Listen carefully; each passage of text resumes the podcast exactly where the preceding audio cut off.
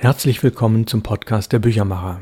Mein Name ist Ralf Plenz aus Hamburg, ich bin der Autor und Sprecher. Es ist ein wöchentlicher Podcast, den Sie jederzeit hören können, wiederholen können. Sie können zu alten Folgen zurückspringen und Sie können sich in der Liste der bisher 109 Folgen überzeugen, was bisher alles inhaltlich geschehen ist. Und das ist das Schöne beim Podcast. Sie sind nicht daran gebunden, zu einer bestimmten Hörzeit, Sendezeit, was auch immer zu hören. Sie können das auf der Fahrt zur Arbeit machen oder in entspannenden Momenten beim auf dem Sofa sitzen oder natürlich auch beim Kochen in der Küche, beim Aufräumen, wann immer Sie wollen. Deswegen liebe ich auch Podcasts. Wir befinden uns in Folge 110 und in der Rubrik Wie Verlage Bücher machen Teil 48 und wir haben uns in den letzten Monaten überwiegend über die Buchreihe Perlen der Literatur unterhalten, die ich herausgebe und in meinem Verlag, dem Input Verlag, produziere.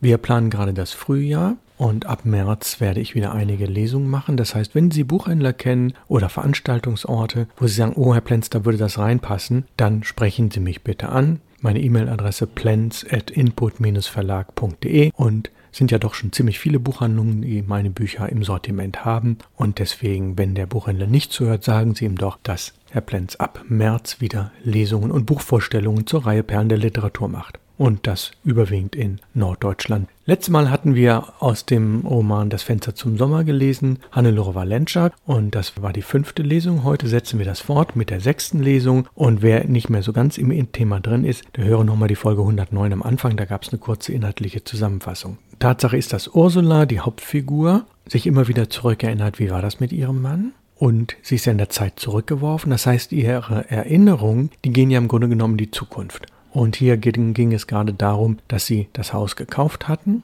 und sie sich daran erinnert, wie das war. Ich lese weiter. Als sie fort waren, tranken wir im Garten Wein, zur Feier, dass das Haus jetzt uns gehörte. Es wehte ein leichter, alles verzeihender Wind, der unsere Sprache redete und uns verstand. Die Frühjahrsblumen hatten sich aufgeschlossen, kleine Samenschirmchen flogen vorbei, beladen mit ihrer Zuversicht, dem leichtesten Gepäck der Welt. Jetzt suchte ich in dieser kalten Nacht den Ort, der zu diesem Erinnerungsbild gehörte, und fand ihn nicht, da alles verändert war. Ich ging unschlüssig ein paar Schritte nach rechts, da stand auf schiefer Stange ein Vogelhaus, das ich überhaupt noch nie gesehen hatte. Es war aus brüchigem Holz und ganz zugeweht. Ein gefrorener Kohlstrunk ragte aus dem Schnee und da und dort ein Schopf sperriges gelbes Gras.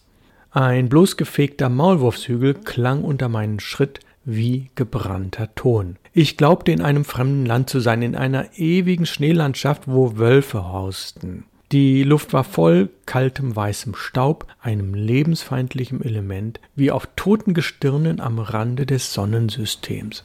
Hier war meine Lebensbedingung zerstört. Ich machte mich hastig davon, ging zur Autobushaltestelle und fuhr in die Stadt zurück. Dort stieg ich in einen Wagen der Linie 7 um. Damit fiel die letzte Entscheidung über den heutigen Tag. Ich schickte mich an, zu Tante Priska zu fahren.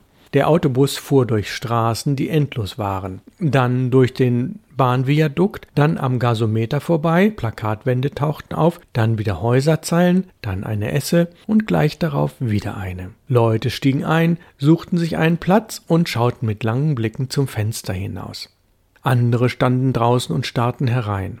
Eine dumpfe Neugier war in ihren Augen. Ich fuhr bis zur letzten Haltestelle und ging nachher noch ein kleines Stück zu Fuß. Der Weg lief zwischen Bahngleisen und einer dunklen Bretterwand, hinter der sich das Werk befand. Er hieß der Schwarze Weg. Er war vereist und mit grober Schlacke bestreut, welche die Stöckel der Schuhe ruinierte und sich spitzig in die Sohlen grub. Wenn der Schnee dann schmolz, war hier tiefer, rußiger Schlamm. Es gab zwei oder drei Laternen am schwarzen Weg, die ihr Licht auf die Bretterwand warfen und allerlei sichtbar machten. Das obszöne Kreidegekritzel von Kindern oder Anschlagzettel von Leuten, die etwas verkaufen wollten. Wenn ich aufschaute, sah ich jenseits der Wand die Fabrik mit ihren langgestreckten niedrigen Hallen. In den Fenstern aus grünlichem Glas glomm ein rotes, zuckendes Licht. Ich hatte kurz vor unserem Haus noch das Bahngleis zu überqueren. Langsam kam eine Verschubgarnitur mit plumpem, polternden Stößen auf mich zu. Ich sah einen offenen Waggon und einen Mann darauf, der eine Laterne schwenkte. Der Warnpfiff der Lokomotive gellte mir im Ohr. Ich kam knapp vor dem Zug auf die andere Seite, da rollte er schon hinter mir vorbei, endlos, träge und funkenstiebend. Laute hallende Rufe wurden getauscht. Ich hatte noch ein paar Schritte zu gehen und trat dann in Tante Priskas Haus. Ich machte Licht, stieg langsam die Treppen hinauf und kam an braun gestrichenen Türen vorbei. Auf den Türschildern konnte ich Namen lesen. Da wohnten im Erdgeschoss die Familie Schwach, deren Tochter in England schlecht verheiratet war. Daneben wohnte Frau Luger mit Schwiegertochter und Sohn, eine Witwe, die an multipler Sklerose litt. Weiter oben im ersten Stock war Herr Born daheim mit seiner Lebensgefährtin, die Adelheid Stocker hieß. Er bekam noch manchmal Besuch von seiner geschiedenen Frau, während Adelheid, wie man sich erzählte, es auch noch mit einem anderen hielt. Der Name dieses anderen war nicht bekannt, doch seine Autonummer war schon notiert. Es war in nächster Zeit damit zu rechnen, dass sich herausstellte, wer er war. Die zweite Familie vom ersten Stock war erst seit Januar in unserem Haus. Es gab über sie erst recht spärliches Material, wie etwa dies, dass die älteste Tochter an sich eine Abtreibung hatte vornehmen lassen. Ich bezog dieses Wissen von Frau Wurm, die abends häufig zur Tante Priska kam. Sie wohnte im zweiten Stock und war unsere Nachbarin. Als ich hereinkam, stand sie gerade vor ihrer Tür. Gut, dass Sie endlich da sind, sagte sie. Ihrer Tante Priska geht es nicht gut. Wo waren Sie denn bloß die ganze Zeit? Ich sperrte die Wohnung auf. Es war ganz still. In der Küche gab es nur Finsternis und den kalten Leuchtgasgeruch, doch aus Tante Priskas Zimmer kam noch Licht. Ich klopfte an und ging hinein. Sie lag im Bett und las in einem Buch und hatte mir den Rücken zugedreht. Als sie mich hörte, wälzte sie sich herum. Woher kommst du denn so spät? Doch nicht vom Büro. Ich murmelte irgendetwas von Überstunden. Tante Priska gab sich zufrieden mit dieser Erklärung, doch ließ sie mich merken, dass sie sich vernachlässigt fühlte. Sie hatte noch nicht zu Abend gegessen, weil ihr so elend zumute war, doch jetzt hätte sie gerne etwas Warmes gehabt, am liebsten ein Spiegelei. Ich trat zu ihr und befühlte ihren Kopf. Sie erzählte mir etwas von Husten und Rippenstechen. Fieber hatte sie keines, doch das besagte nichts, denn es gab ja bekanntlich auch eine kalte Lungenentzündung. So ging ich in die Küche und machte das Spiegelei. Für mich fand ich Brot und ein Stück Wurst. Ich aß, obwohl ich nicht hungrig war. Mir war nur kalt und nirgends war eingeheizt. Auch im Wohnzimmerofen war das Feuer ausgegangen. Tante Priska heizte nur ein paar Stunden am Tag wegen des hohen Blutdrucks, den sie hatte und der ihr ganzer Stolz war. Ich weiß nicht warum. Ihr war es immer noch zu warm, wenn ich schon eine Gänsehaut hatte. Und fror sie wirklich einmal, dann ging sie zu Bett. Jetzt saß sie in ihrem Kissen, jetzt saß sie in ihren Kissen und aß das Ei. Nachher verlangte sie einen Leinölwickel. Ich durchsuchte ihren Wäscheschrank, in dem es allerlei Tücher gab. Ein Stoß gewirkter Leibchen fiel mir entgegen. Ich bekam einen Schal in die Hand, der nach Kampfer roch, Tante Priskas sorgsam gehüteten Räumerschal. Dann stieß ich in die Tiefen vor, wo die Leinöltücher gestapelt waren. Das Leinölfläschchen war in sie eingerollt. Ich ging damit in die Küche und machte das Leinöl warm. Dann strich ich die gelbe Schmiere auf ein Tuch, schlug das Tuch zusammen und prüfte, wie heiß es war. Der nächste Arbeitsgang verlangte Geschwindigkeit. Ich musste mit dem Tuch in der Hand in Tante Priskas Zimmer laufen, damit es nicht unterwegs seine Wärme verlor. Sie hatte das Nachthemd schon etwas hinaufgeschoben. Ich breitete ihr den Wickel auf die Brust. Darüber kam eine Lage von altem Flanell und, kreuzweise, der Hustenschal, der ranzige, abgefleckte. Ich roch den scharfen Dunst von Tante Priskas Haut nach Kampfer und saurer Milch und deckte sie eilig zu. In Gedanken nannte ich sie eine Bronchialkatastrophe. Das half mir ein bisschen, wenn mein Widerwille zu groß war. Jetzt waren nur noch die Kissen zu lüften, und dann legte sich Tante Priska tief seufzend zurück. Ihr Gesicht trug den Ausdruck schmerzlicher Aufmerksamkeit, als horchte sie dort hinein, wo das Rippenstechen war. Etwas später klopfte es an der Tür. Frau Wurm kam noch auf einen Sprung herüber. Sie hatte einen kleinen runden Kopf und Augen, die den Eindruck machten, nach allen Richtungen beweglich zu sein. Sie trat leise ein. Wie geht es ihr? Haben die Schmerzen schon etwas nachgelassen? Tante Priska schlug die Augen auf und warf einen herzzerreißenden Blick auf Frau Wurm, denn endlich konnte sie sicher sein, dass ihr Leiden voll gewürdigt wurde. Wir standen vor ihrer Liegestatt wie vor einem Sterbelager. Sie hatte sich gleichsam vor uns hingebreitet und gab uns Gelegenheit, sie voll Sorge anzuschauen. Der Atem hob und senkte ihre Brust. Ein paar Mal hustete sie und verbarg ihr Gesicht. Vielleicht sollten wir einen Arzt holen, sagte Frau Wurm. Tante Priska hob die Hand und winkte ab. Ich brauche keinen Arzt, es geht schon wieder vorbei. Ich bin ja ein Mensch, der sich beherrschen kann.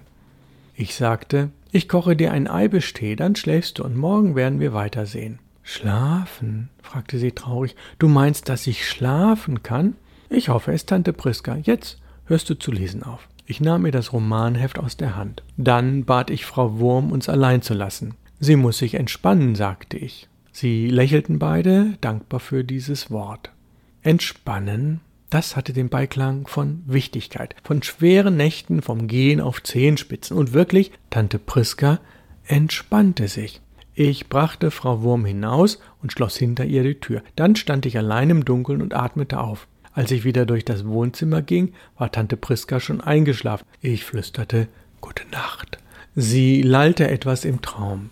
Ich ging in das Kabinett und zog mich aus. Das kalte Bett nahm mich auf und wurde allmählich warm.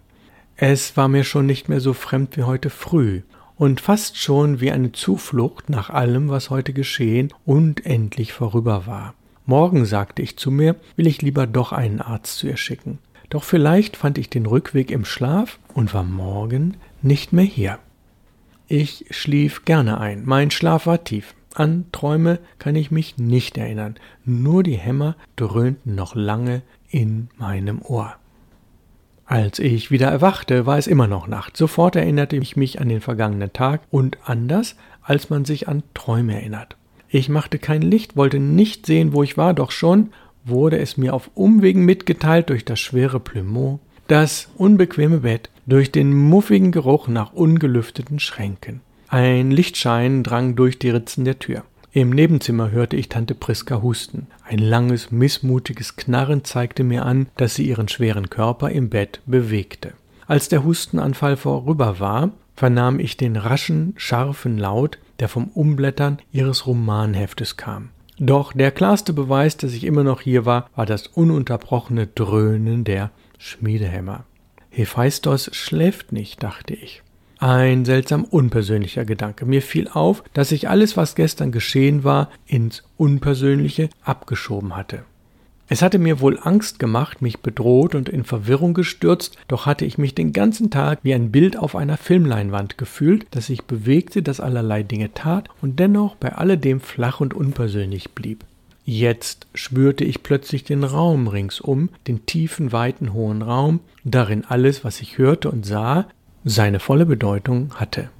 Ich spürte das Leben wie einen elektrischen Schlag, sprang auf, riss die Tür zum Nebenzimmer auf und wäre davongerannt wie aus einem brennenden Haus, wenn mir nicht Tante Priska im Weg gewesen wäre. Sie lag im Bett und las, hatte sich ein Tuch um den Hals gebunden und bot keinen Vorwand für eine panische Flucht. Auf dem Nachtkästchen stand die Flasche mit Hustensaft und allerhand anderes Lebenselixier.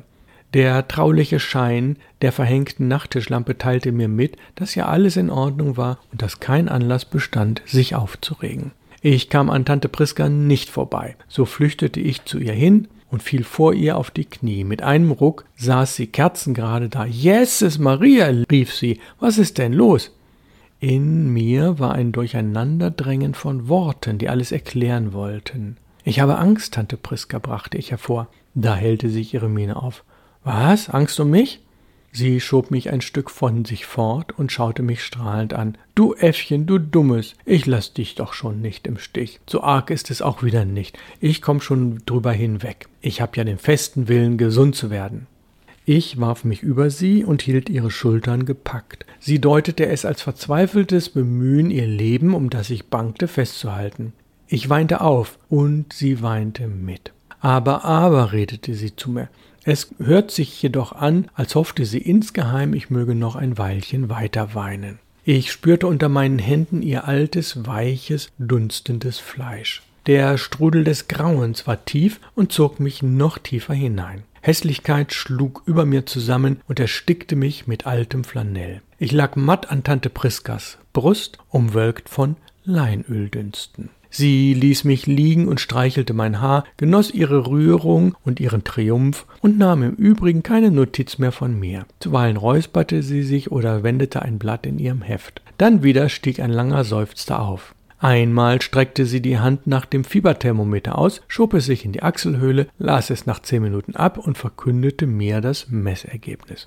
Es war gut, dass Tante Priska mich missverstand. So sah sie wenigstens restlos ein, dass ich einen Grund zum Weinen hatte, was sie sonst nur selten einsah. Ich erhielt die Erlaubnis, mich gehen zu lassen und nützte sie geradezu schamlos aus. Ich weinte um Joachim, bis der Morgen kam, bis das Fensterglas sich rötlich färbte und das Eisblumenmuster darauf zu glühen begann. Da sagte Tante Priska seufzend zu mir, Jetzt müssen wir wieder stark sein, mein Kind, hob die Hand und ließ sie auf meinen Rücken fallen. Ich stand auf, zog mich an und ging in die Küche hinaus, brachte das Gas zum Brennen, setzte Wasser auf und kramte in einer staubigen Schachtel nach Tee. Der Steinboden unter meinen Füßen war kalt. Ein paar Fliesen waren schon locker getreten und gaben unter dem Schritt mit boshaftem Klappern nach. Die Küche war klein und vollgestopft mit Kram. Tante Priska brachte es nie übers Herz, etwas, das ausgedient hatte, wegzuwerfen. Da gab es einen Wandschrank voll Fläschchen und Tiegeln, voll Schnüren, Korken, Kerzen und Gummiringen, eine Kiste von Einsiedegläsern, eine Truhe voll Zeitungspapier. An den Wänden mit der blau-weißen Malerei hingen Topflappen, allerlei Trockentücher und Pfannen mit abgesprungenem Email. Der Stockfleck im Winter rührte von einem Rohrbruch her. Den Sprung in der Fensterscheibe gab es seit weiß Gott wann.